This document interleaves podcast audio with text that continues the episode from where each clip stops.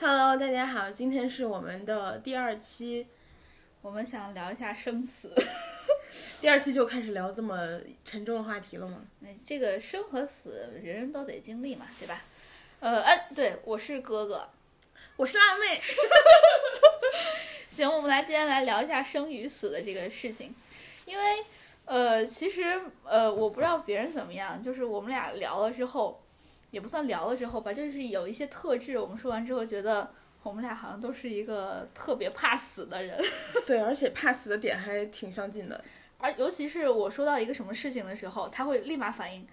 哇，这个事情我我就可以接下半句，就是哇，这个事情我也会有。 对，比如说在医院，然后马上另一个人就知道在医院害怕的点有什么。所以我们今天大概想了一下，打算从三个方面来说，一个是出去玩儿会怎么样，再一个就是在家里面会怎么样，再下来就是关于身体上害怕的事情。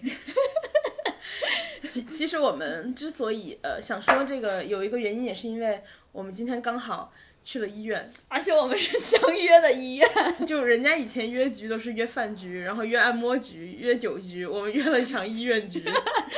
而且我们是确实去医院，确实是都要检查身体的。 而且是各看各的病，病还不一样。那反正说到这块儿，我们就直接从身体上这个聊起吧。反正都说到医院了，嗯，好。嗯，你先说一下你为什么去医院吧。我去医院其实不是什么特别大的事儿，就是一个是我想去痣，呃，这个痣的话，它主要是一个是它长在脸上嘛，然后长在脸上也长很多年了，有一个凸起的那种痣。我是听你说的，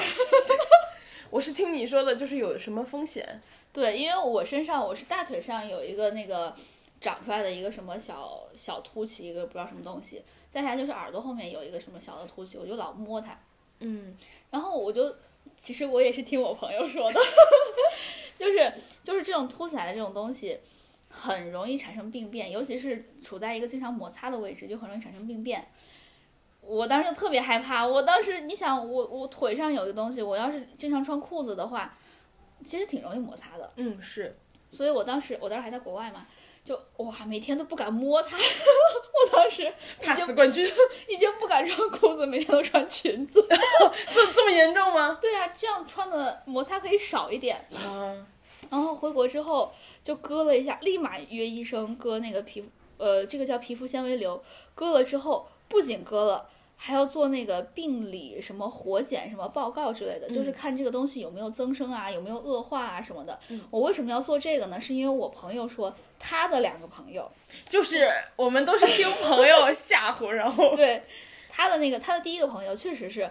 呃，检查出了就是没割，然后最后确实是得皮肤癌去世了，啊，真恶的，化了。对，然后另外他的另外一个朋友听到这个事情之后特别害怕，嗯，就去割了一下，做一下病理检查，然后确实是有点啥事儿，就是捡回了一条命，等于是。啊他一听特别害怕，因为他的下巴这块儿也有一个特别大的痣，嗯黑痣凸起来的。嗯，我们俩就也约了一场医院局， 一起割皮肤纤维瘤和黑痣。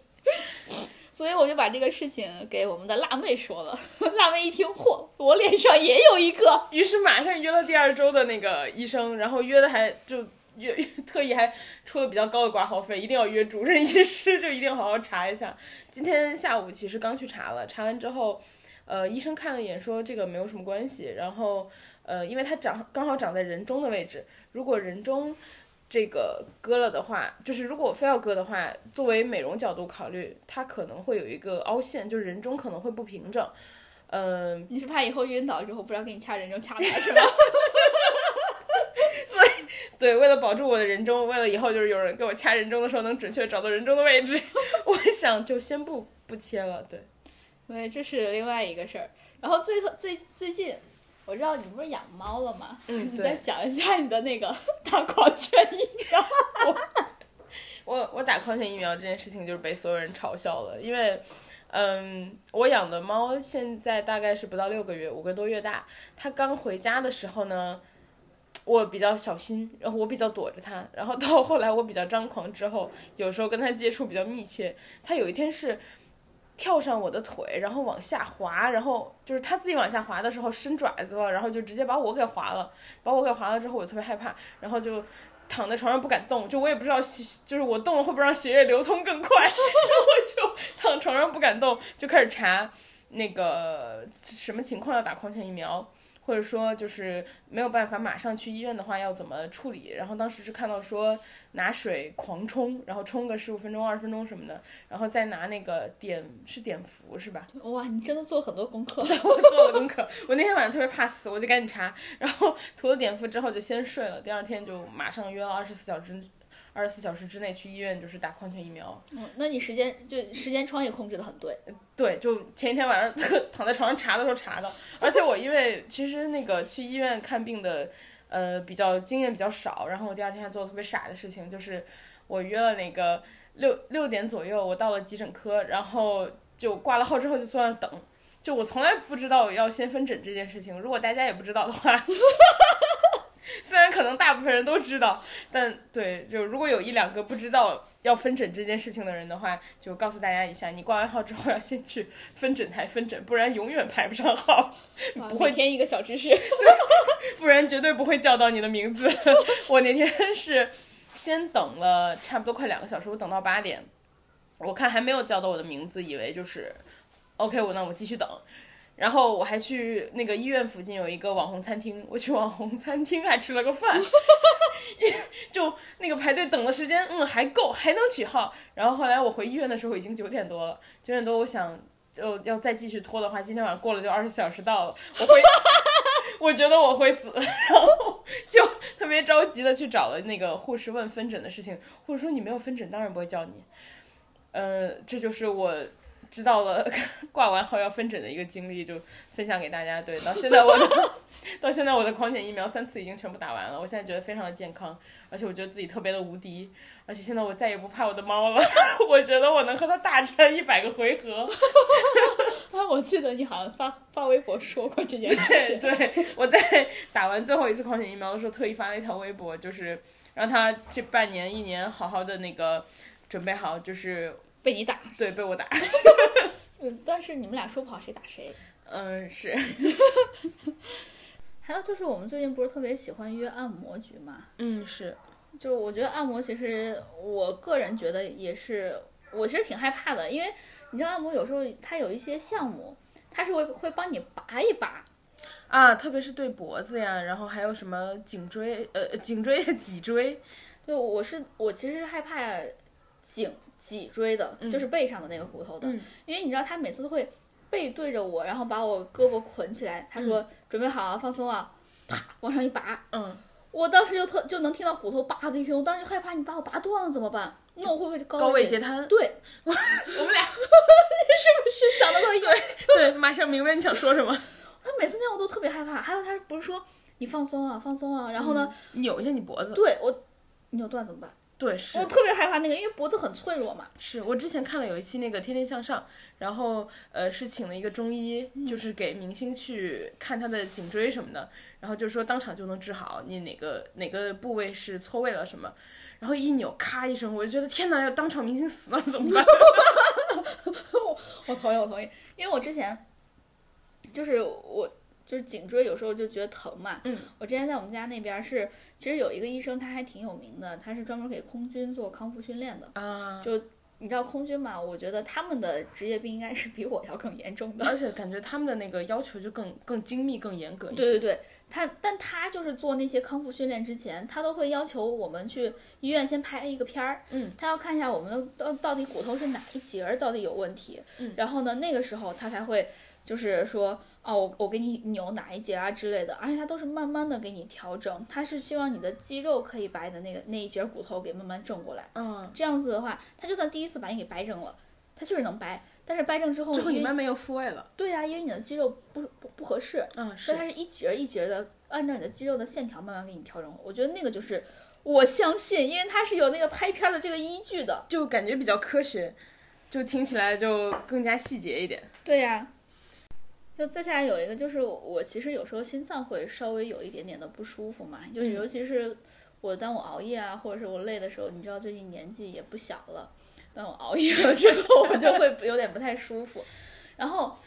我男朋友就给我送了一个 Apple Watch，嗯，他就说就是为了监测我的心率的。我当时就觉得哇，是我我我觉得其他的电子产品他送我都觉得嗯，就啊是就玩就儿那样吧，嗯但是这个我就觉得喜欢晕的 有用救命，你知道那种感觉。对，pass 冠军的最爱啊，。它真的有可以救命的，也不是真的能救命，就是它真的会提醒我。因为我有一次刚到公司的时候，嗯，我心脏确实突然不知道为什么跳特别快，我自己心里面不舒服。然后我的手表真的提醒我了，他说你现在需不需要，就是你看一需要下静下来，啊，因为你现在检测到你心跳太快了，嗯，过快。对，所以我觉得这个真的是有用的。我之前看那个微博上有一个网友也说过，就是呃，他奶奶还是什么，就是一个女性长辈，然后当时是在家查出觉得不太舒，就是自己感觉不太舒服，然后他就想起自己有一个 Apple Watch 就给他戴上了，戴上之后就查出来好像是建议他赶快去送医。呃，当时他奶奶其实不舒服的程度没有明显到说一定会，就是像我们普通人看来一定要送急救的那种程度，然后他就还是看了 Apple Watch 的建议，就送去医院了。后来医生检测出来，就是说你幸好来得早，不然的话可能，嗯，就后果会非常的严重。然后后来他就是特意写了一个感谢信，然后写给了 Tim Cook，然后库克后来还回信了，就是 就非常客套的回信，就是谢谢你的支持，然后我们苹果会更一步努力。哎呦，反正就是公关加回信吧。 哎，这个事情是真的还是假的？这个事情是真的，我记得就就刚前一段时间没多久，然后微博上有一个，呃，好像是一个女生发的，因为我在想这个事情会不会关专门是苹果，你知道自己杜撰出来的，或者是找一个什么人演出来的？公关行为是吧？对啊，不过好像又没有必要，因苹为苹果表好像也没有公关也广告，对，就我感觉它卖的其实还挺好的。而且其实，嗯、除了那个微博上那个女生之外，之前其实国外也有很好几个人就出现过类似的事情，就是都是靠那个苹果手表监测出来的心率的变化什么的，所以其实，嗯、它有这个方面的功能，应该还是就是至少是 能得到某种程度的认证的。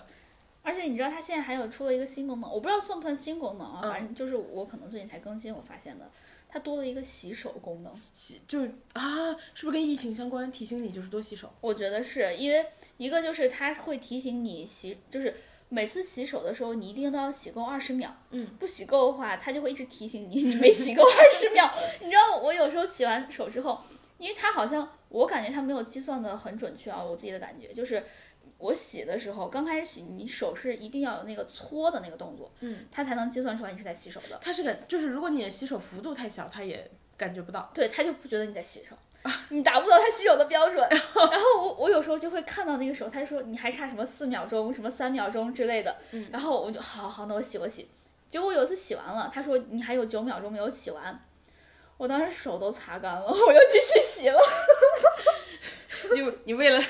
为为了了让它他多满表意。对，为了让他表扬我，因为你洗完之后他又跟你说很好，你你的生活很苦是 吗？就缺一些一点点的甜都会让我心生活变得稍微甜一点。缺一些机器人对你的夸夸。而它还有一个功能，就是当它当你到家之后，它会提醒你洗手，就第一时间提醒你洗 手。他怎么知道你到家了呢？对，这是我觉得特别可怕的一个事情，就是对，隐就私的这是个事数情。据，对，对，但是你需要录你家在哪儿嘛？我就没录，所以我回家它不提 醒我。哦，原来是这样，就是你可以选。对，所以它我回家它就嗯不是很理我。 那除了我们刚刚说的这些生理上的之外，其实呃，我们还可以就是同理正得出我们在一些外出或者是居家的情况下，也有类似的一些可能让我们怕死的一些相关的 很多的小细节。我觉得这期 pass 第一名。对，这期就是 pass 第一名，我们俩都是 pass 冠军，说不定我们的听众里还有更多的 pass 冠军，大家一起就是都当冠军。就如果你们有什么其他的小的，不是小的，大大小小。生死无小事， 只要是就没有大大小小。对，只要是怕死的，就全都可以给我们留言，我们一起怕死，说不定我们有没有想到的这些，对 说不定提醒我们之后，我们会更怕死。而且我们还可以相互提醒，让呃让大家从更多的方面来维保护保障自己的生命安全和生命健康。珍视生命，嗯。那我们说一下，再说一下外出吧。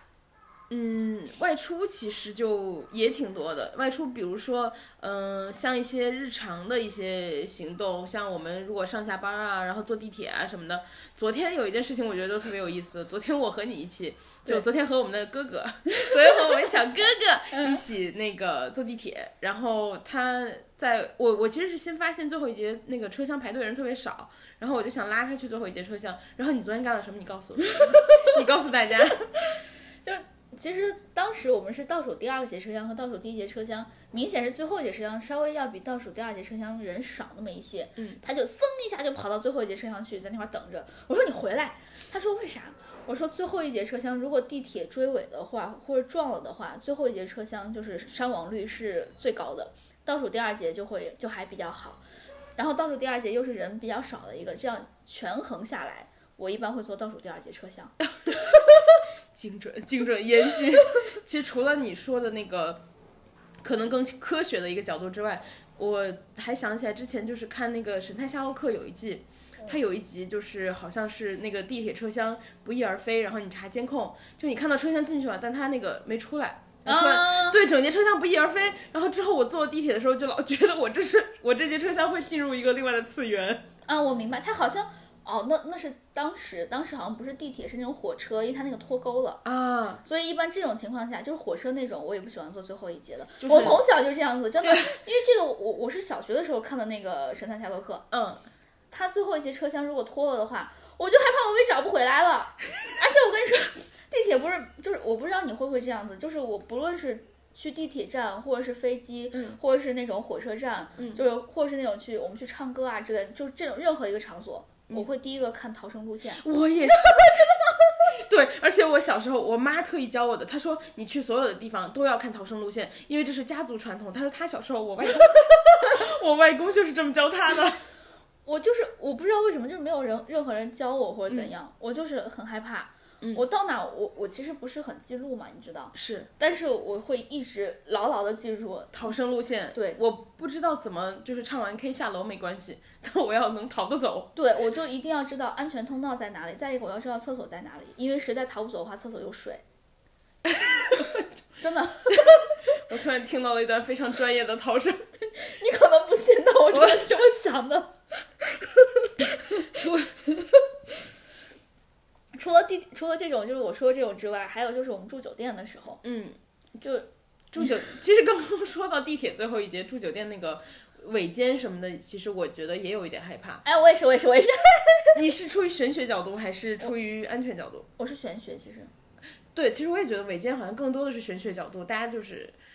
就有一个这样子的都市传说，就觉对对得我会尾害怕间不对太那个。然后其实除了这个之外，我在酒店里还有一个比较害怕的点，就是即使我住的今天住了一个比较不错的酒店，嗯然后它的安保或者什么呃都比较严格，但是我在走廊里走的时候，我也会尽量快走。加上我其实回呃回家之类的，我在走道里我也会尽量快走。有时候比如说，如果你和别人一起，我和我妈一起，她有时候会说：“哎呀，跟你聊聊天儿。”我说：“你别聊了，赶紧走，赶紧走，赶紧走。”就是我总会觉得楼道里有人埋伏或者是等着。这个是真的，这个是对的，这个是有科学依据的，因为是他说是在楼道里面，其实是一个是你不是很好逃，嗯，然后再一个有可能是熟人作案，然后再再下什么跟踪你，在楼道里面作案的几率确实是会更大的，我看过这个报道，你说的对的，所以其实， ，是有道理的所以其实我只要一遇到楼道就狂奔，是一个特别对自己负责的安全决定。对，因为这个是对的，尤其是在这种就是比较老旧的小区，如果你的那个走道灯光特别昏黄的话，嗯其实更就是那种犯罪率发生是更高的，嗯，这个是真的是，因为我小时候也看过，而且其实我现在每天回家也会，就是特别是晚晚一点的时候，然后楼道里没有灯，得你自己开那个楼道灯的时候，嗯我会在我家门口停一下，然后往楼上看一眼，因为楼、啊，我也会。哎对，因为我是从楼下走上来的，所以我确定这一路是没有其他的人在对蹲守。对但是楼上其实我是不确定的，如果对对我把我也门打会开，楼上的人突然冲进来的话，我是没有任何反抗之力的。对我也会，而且我会提前掏钥匙。啊，对我也是，而嗯且我会把钥匙选好哪一把，就是捏好。哎，我也是，我也是，我也是，因为我我之前看到，就是如果你把钥匙攥在手里面的话，只露钥匙的最那一小节的话，嗯，其实杀伤力很很高。就是如果实在我来不及开这个门，至少我能把那个人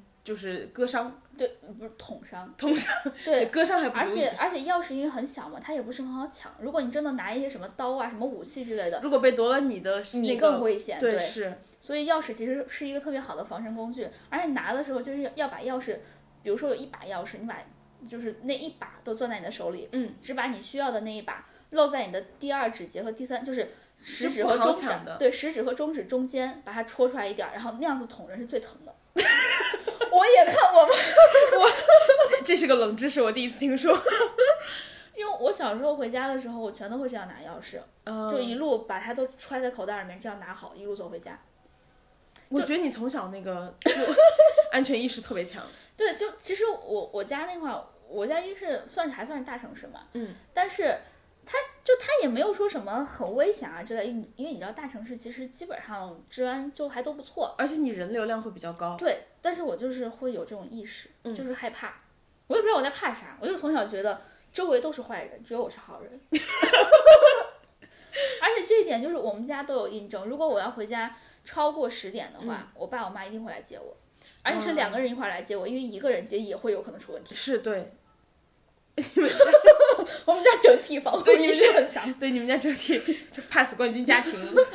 就我跟你说，今天我爸妈不是去什么湖边儿嘛，嗯，就现在冬天都都结冰了，嗯我爸就说他们就想站在那个湖上面那个冰上面就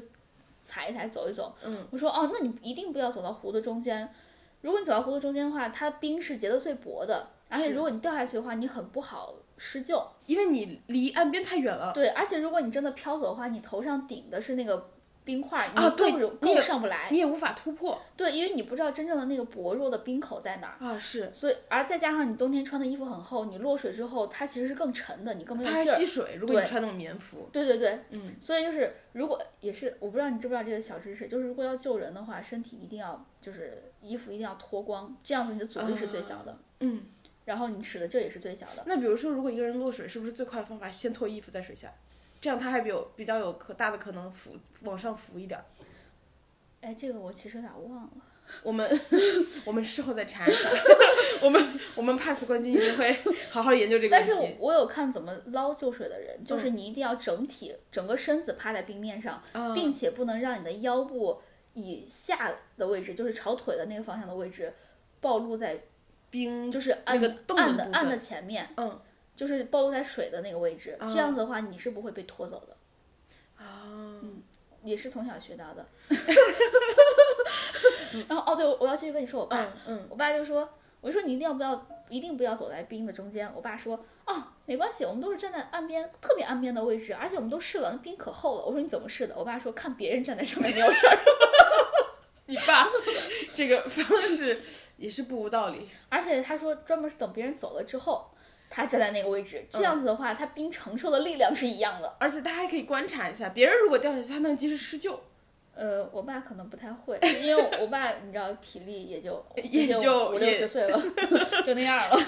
但他会喊人。就心有心心心心这份心是有了，力不足。对他自己没有办法。这个时候一定要提醒我们的听众朋友们，如果你们想施救，先保证自己的安全。嗯，对，是因为这个我看到很多例子都说，其实好多人是最后是被救人的人，就是救人的那个人反而是最后出事儿了的。因为被拖拽下去。对，因为你在水下，你其实是很惊慌的，你嗯就会全身缠住那个救人的那个人，是嗯反而让那个救人的人没有办法冷静，就是没有办法游什么之类的。嗯，他也没有办法救你了，就对，就是两个人会可一能并会一被并沉下去。啊对，因为我自己是有这样的经验，就是我当时在游泳池，因为我小时候不会游泳嘛，嗯，啊我我被我爸推下去了，然后我爸又没有及时的捞我，我当时就在水里面特别害怕，因为心里面特别的慌。虽然我是知道就是游泳池，但是我当时脑子根本没有这个意识，我嗯当时本能就是求生。我爸最后看我不行，跳下来救我。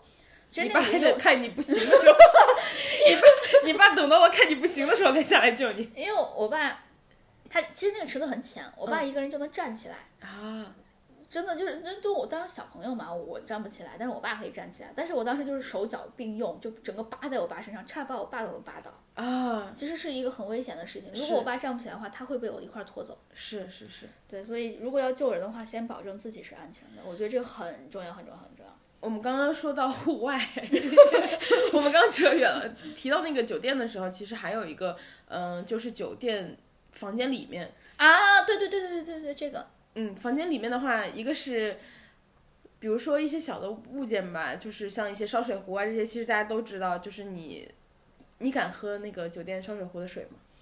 我不敢，但我男朋友敢。啊，你男朋友敢？他而且他一定要泡茶喝，可能是因为茶重 要，我觉得可能是茶能盖住那个味儿。就实在怎么样了，我也闻不出来。对 对，就是他会喝那个水，但是我我我不会，我总觉得害怕。我也不知道我在怕什么病菌，我就是害怕。尤其我知道，其实烧水之后就它开了嘛，应该也还好，但是我就是会是害怕。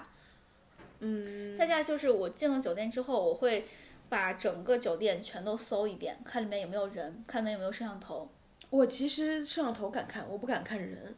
就我怕我真看到了人，我也是这么想的，是吧？所以我一般让我男朋友看。 哦，我我没有男朋 友，我我我 什么都不说了。我每次检查的几个位置，一个是床底下，嗯就会先踢一踢，因为你知道有的床它是那种床柱子，是嗯有的它底下就是一整个的一个盒子一样的，那根本藏不了人。我就我就喜欢那种床，藏不了。实心的就对，然后再下的话就会查一下那个大衣柜，看衣柜里面有没有藏人。是再一个话就是以前我们住那个国外的酒店，它会有浴帘儿，我特浴帘别后面也也对可能会有人。对，我就特别，而且我会脑补这个事情，我会特别害怕，我就觉得后面有人，所以我不敢掀那个浴帘。我觉得你在我的脑袋里，你听说过有一种说法，就是你把一个想法植入到别人的脑袋以后， 他再也忘不掉了， 他以后都会开始害怕。 嗯，你懂了吗？我觉得我现在脑袋里有画面了。而且就包括是那种小的那种茶，也不是茶几，就那种电视柜之类的，嗯我都会打开看一看，因为我觉因得为有的人可以缩起来，对我就是这么想的。我觉得我 们俩就像两个就是被害被害狂，就是但是是有道理的，我觉得嗯，因为有的行李箱，有的人也能缩起来钻进去。对。而且我就是我看到街边儿就是那种单个拉单的行李箱，我会离它很远，我怕那是炸弹。对我也是， 因为因为以前我就是因为我之前在那个国外的时候，有一次是看到过一个新闻报道，当时是那个伦敦地铁，嗯，伦敦地铁上有人放了行李袋儿，然后就在地铁上炸了。哦对，我对，我所以就是那种没有人看守的行李，我就会特别害怕，对，我觉得可能可能伦敦还好吧，就是因为我也没是有枪支那些。对，因为我之前是在美国的嘛，嗯你知道美国这种事情就会更高度紧张一些。是，就先不说轮到民众害怕，警察会先把那个行李箱层层的围起来。嗯，警察其实也也担心对他们只要看到辣单行李箱，就会默认它里面是不是有什么问题。什么什么致命细菌啊，或者是什么什么炸弹之类的。嗯，因为我觉得美国其实是更，嗯， 关于这种事情更危险的。我啊，说到这个，我其实又想起一件事情，就是之前有一段时间伦敦呃比较混乱的时候，是有枪击的，就是其实那个英国也是禁枪的，但是呃有一段时间比较严重的时候，当时伦敦就是稍微偏大伦敦地区偏一点点的地方，连续有几次公交车是有人被枪击中了，然后我那段时间就是坐公交的时候，都会尽量把头。就是我会坐低一点，尽量让头不要就是暴露在玻璃的位置太多。嗯，我懂。对，我觉得我如果在那个铁皮的部分 更多的话，可能击过来的时候，我能稍微躲一躲。说到这块儿，如果你遇到就是有人想要拿枪射你的话，就想拿枪打你的话，嗯，你知道最好的办法是什么吗？是什么？是跑。哦，对，如果你留那儿的话，他走过来你就你无处可躲，一定会被打。因为你留在那块儿，你是一个静置的物体，它更容易射中你。如果你跑的话，你是一个运动的，它可能枪法反而没那么好。啊，对，我我又学会了。就是这种求生知识，我不知道为什么特别多，我学会了。然后再下来的话就是，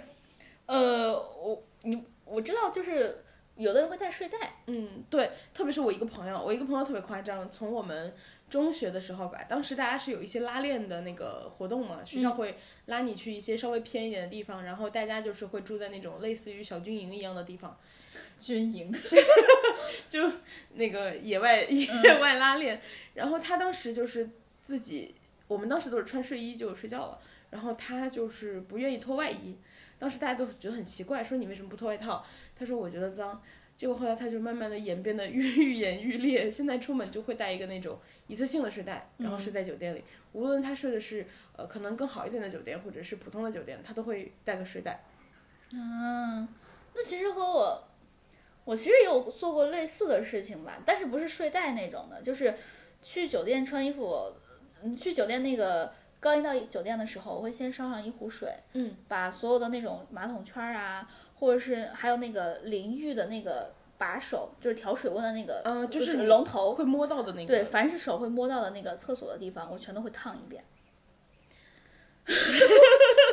不过你刚高温高温杀菌。对，你就一定要开水。如果那个水放的时间长一点，我就觉得它不温度不够高，我、嗯我一定会重新烧开它。嗯，就是我我是真的会做这种事 情的人。 还有一个就是你刚刚说到那个哎野外的事情，我有一个疑问，所以酒店浴缸你泡吗？不怕。好，下一个问题。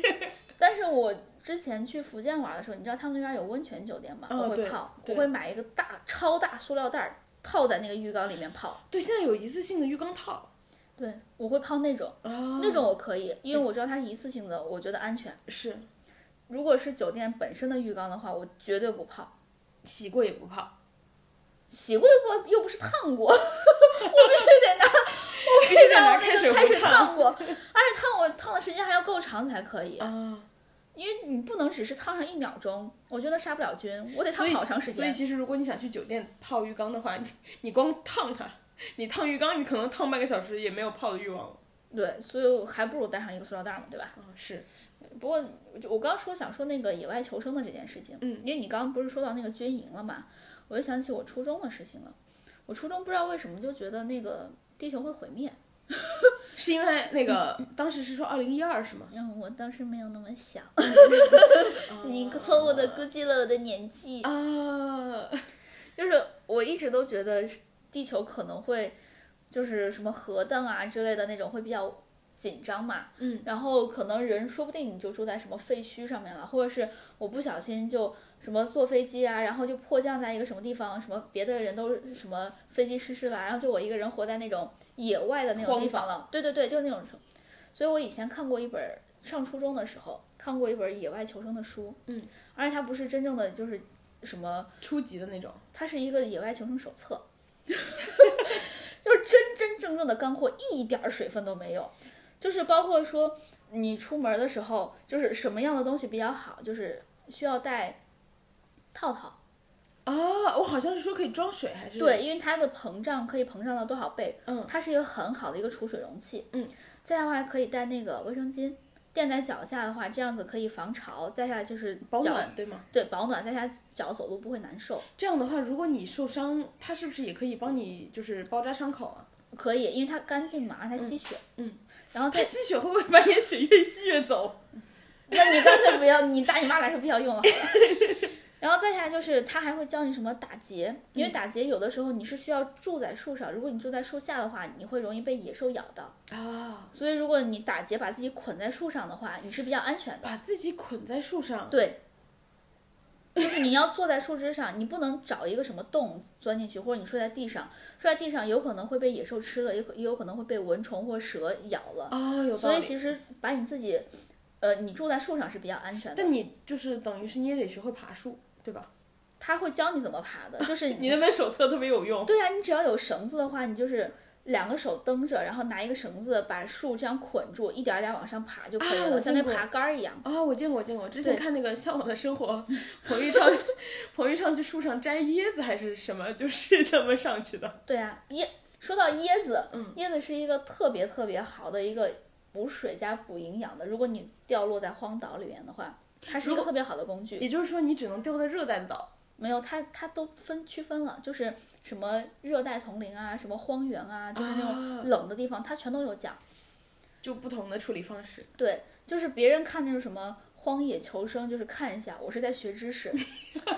因为你说的这个椰子的事这个事情，就是我看过《荒野求生》的里面讲的，啊，没想到 吧？没想到但是你发现椰子之后，你也不能每天都吃它，因为你会，就是它会减少很多的什么什么东西，也就是说你吃太多也对身体有害。对，但是它是一个补水的好东西，因为嗯你在荒岛，你最重要的是淡水嘛。然后说是椰子和你本身的什么血液还是什么，你喝的水的那个密度、什么味道、什么营养之类是相近的对，是相近的，所以哦你可以喝它，嗯但是只能维持上最多最多不能维超过一个礼拜。这样的话，你身体可能会缺少盐啊，或者是钾，哎，它好像是补钾的，缺少盐之类的，或者什么电解质紊乱之类的。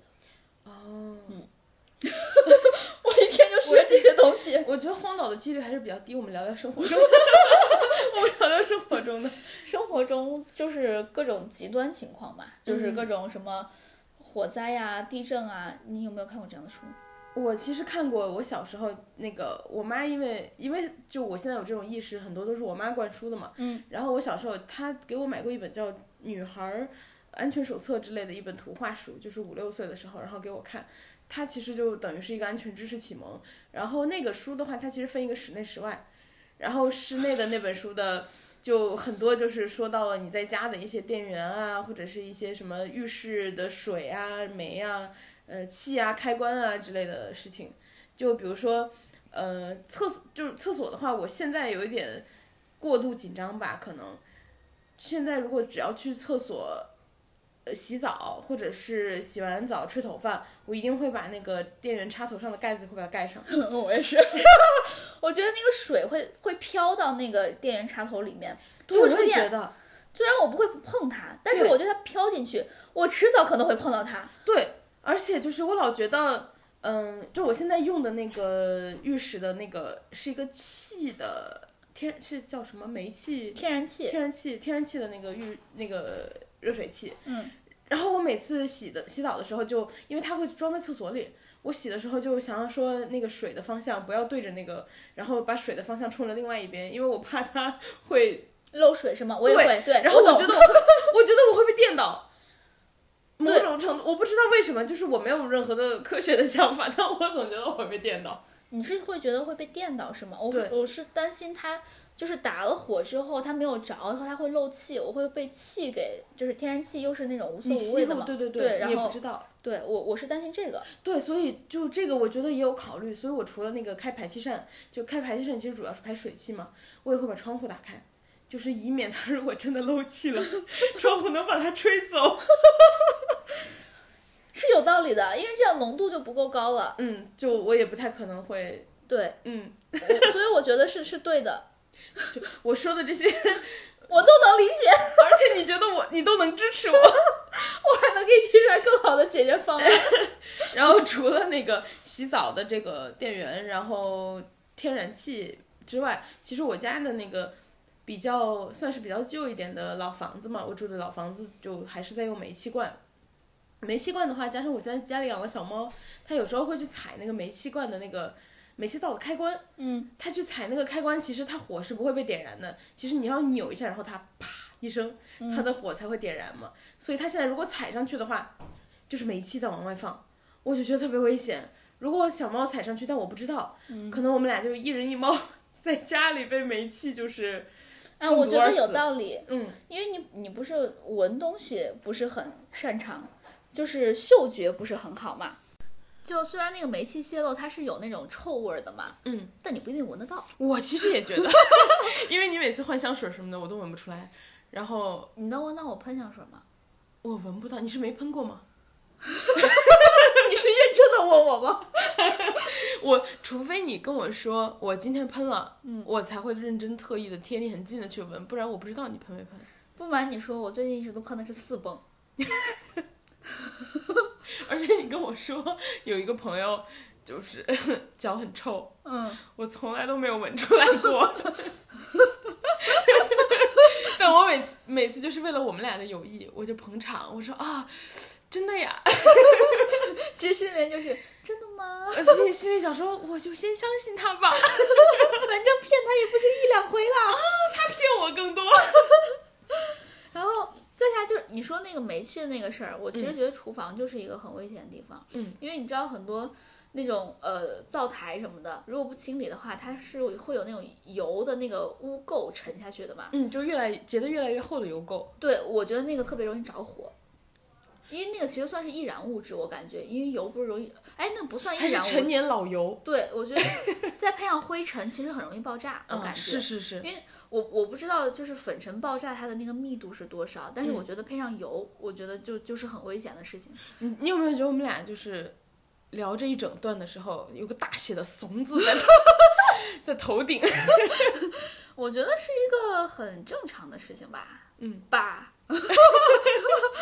接下来就是，我不知道你会不会这样，就是如果我要烧热水的时候，我们家有那个烧热水那个壶嘛，嗯，我每次烧热水的时候，我都会把那个呃热水壶本身的那个电源离它那个壶很远，因为那个热水壶它烧的时候，它外表也会很烫啊，我就害怕它把那个电源线给烫坏了。烫融了，对然后还暴露铁皮，对，呃，对，不是那就个，里面那个真正对的对线对对对对，就又容易容易着火， 因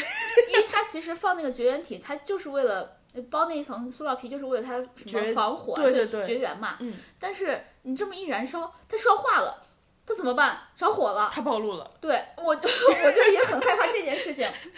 对，这我我这每次每次都会这样子，我不知道你会不会这样子， 我不还喝热水。 就每次都是上班的时候等着，就每周的热水量都留着上上班在公司喝， 在家从来不敢烧水。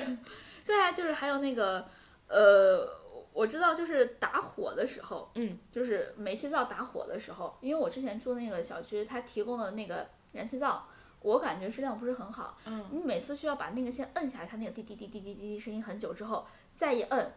然后它会出那个煤出那个天然气，然后才能打着火嘛。我觉得你说的这个就是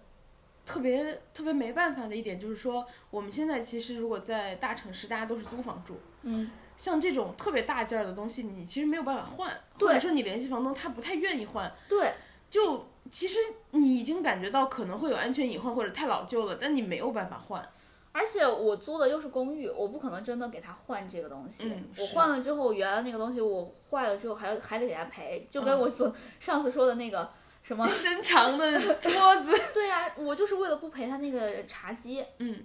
我每次打那个火的时候，尤其是就他每次就轰的一下打着，我当时就特别害怕那个火溅到我身上，就是它离我很近，我特别害怕。然后这样子的话，你点我就着着衣服火了。然后点着衣服怎么办？对，然后再下的话就是好几次都打不着的话，我我就担心那个空气中间的天然气浓度。其实已经浓度过高了。对我就害怕一一着火，整个屋子就着火或者我爆们炸俩 怎么办你很能懂我，我一下就明白了你要说什么。我就很害怕这个事情。除了这个以外，其实还有就是我们在家吃东西啊什么的，我对于吃东西也挺挺在意的。就是我们我妈之前说过，她说她觉得我扔的东西比我吃的东西多。我只要，特别是在自己家，因为我现在一个人住的话，呃，我会减少买东西的频率，然后也会买很少，这样我就能保证我的食物是在保质期内。嗯，如果在家，比如说大家一家好几口人用大冰箱的时候，其实经常有些东西你是不知道保质期的，或者说你也不知道它放了多久了。嗯对这种东西就是家长可能会觉得说，嗯，也可以煮啊，也可以吃啊，没关系。我嗯只要不确定的，我一定会把它扔掉，而且是两个人就是像抢着买单一样的那种抢夺大战。那我就是你家长，你就是这样，你会想要他们留下是吗？我就觉得能吃啊，为什么不能吃？我我妈之前说过我，就是只要那个东西，它因为比如说你像在国外更明显，现在国内的很多东西它是给你一个直接的保质期嘛，国外会给你一个最佳赏味期，再给一个、呃嗯真正完的过期的时真间，正的过期对时间。我一般是过了那个最佳赏味期，我就我就不吃了。然后我妈只要看到我，就是说小小题大做，小就是小心翼翼过度。是这样子吗？我是他连那个保质期过我都吃。就目前你活得还挺好的，对呀、强身健体，百毒不侵。而且不光是这样，就很多东西，你知道，就是那种手工现做的东西，它其实你不知道它保质期多长时间，确对实。吧？而且你甚至不知道它的生产卫生标准有没有达到。对我我嗯 吃， 而且你是干饭人吗？呃我算是， 而且我们家前两天买那个柿饼，嗯，那个柿饼上面其实因为它有点潮嘛，嗯，我这这两天打开它的时候，它其实已经发霉了，那我就把那个霉菌擦掉继续吃了。 我就是在吃上面我没有很怕死， 就是如果能幸福的在吃了自己喜欢的东西之后死去也没有关系。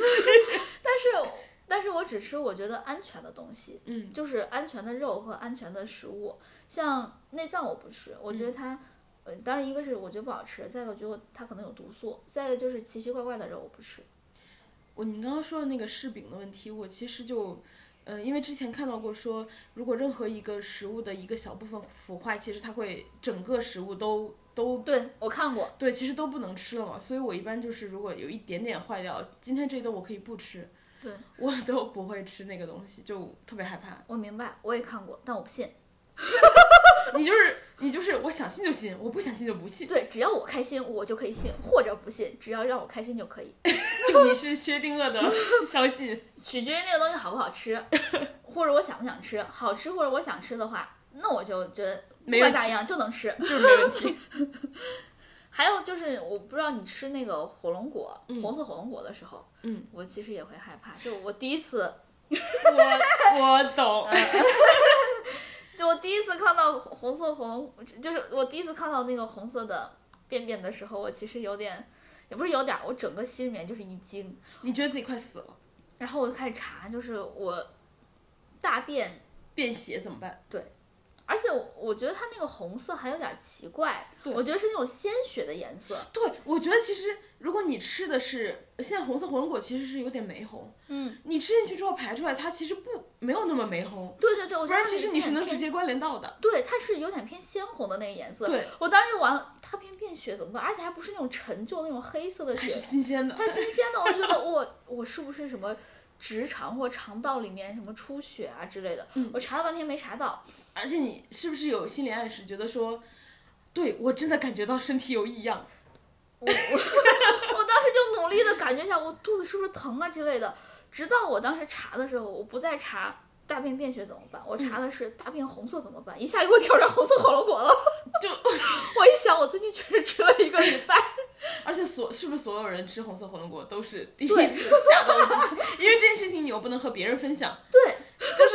现在大家知道了，就是我告诉你们，如果你们第一次发现自己大便是红色的话，一定要想想自己有没有，或者这前一两天、两三天有没有吃过红色火龙果。 如果吃过的话，不要害怕，你把它停了，看它还是不是红的。如果是红的，相信我，一定要尽快去医院检查。然后再说一遍，虽然我爸也问过我这个问题，我不是医托，我也坚持不干这个，可能因为你就是对医院实在是就是我情有独钟，所以对你爸才会觉得因为我我对医生其实是一个是特别崇敬吧，就不是尊敬那种，是崇敬。就是医生就不不仅是在这次疫情，就一直以来，医生在我心中都是有一个光环存在的。他不仅是救人，其实我比如说我们今天去看病，然后那个医生跟我说，呃，我的抽血结果出来，然后怎样怎样，然后下次去的话找他加号。我每次加号，其实我是有一点觉得不忍心的，因为加号就是牺牲医生的自己的休息时间对嘛。对对对对，我也会这么觉得。对，我就觉得特别不好意思，但是 就我又得加，我这个病又得看。对，所以我我其实哎，就是谢谢医生，对， 谢就是谢要医生，谢对谢医生救我狗命。对，谢医生救我们大家的狗命。就我们这么怕死，就少添点乱吧。 对，那我们今天就这样吧。然后，如果你们就是如果大家有遇到什么跟我们一样的怕死的症状啊，或者是我们没有提到的，或者说你觉得说了之后也会引起大家共鸣的话，欢迎给我们留言，然后我们也都会一定回复，告诉你我们会不会有同样的症状，然后并且 说不定告诉你怎么样还会更害怕。说不定你还能在那个留言下方找到那个志同道合的害怕小伙伴儿， 就比如说红色火龙果之类的。 红色火龙果群。好，那今天就这样吧，谢谢大家，感谢今天大家陪伴，拜拜。拜拜，大家下次见，拜拜